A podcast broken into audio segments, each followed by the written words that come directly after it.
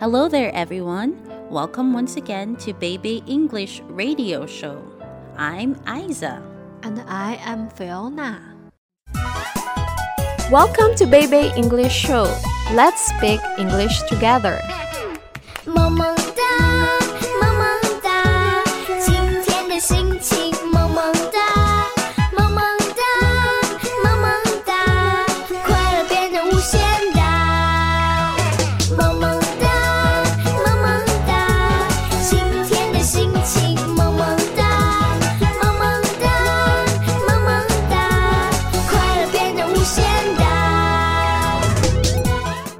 Today, we are going to talk about a very funny story The Gingerbread Man.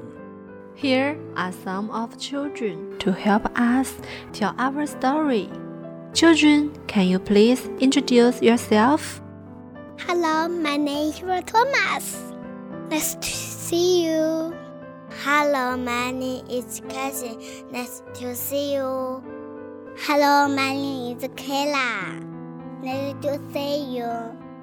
Hello, my name is Daisy. Nice to see you. Now, children, are you ready to tell the story with me? The Gingerbread Man. One day, a baker baked a gingerbread man. When the baker opened the oven, the gingerbread man jumped out. He ran right out of the door. Run, run as fast as you can. You can catch me. I'm the gingerbread man. The baker and his wife chased the gingerbread man all through the town. They ran and ran as fast as they could, but they couldn't catch him. The boy saw the gingerbread man, I will catch him. so the baker, his wife, and the little boy ran as fast as they could. Run, run as fast as you can. You can catch me. I'm the gingerbread man. but they couldn't catch him. The gingerbread man. A cow and a horse saw the gingerbread man. We will catch you. The baker, his wife, the boy, and the cow and the horse ran as fast as they could.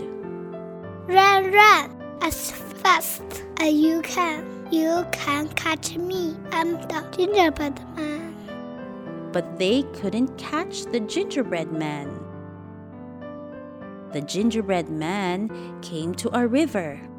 A sneaky, sly fox said, I will take you across. Jump on my back. The gingerbread man jumped, and the fox gobbled him all up.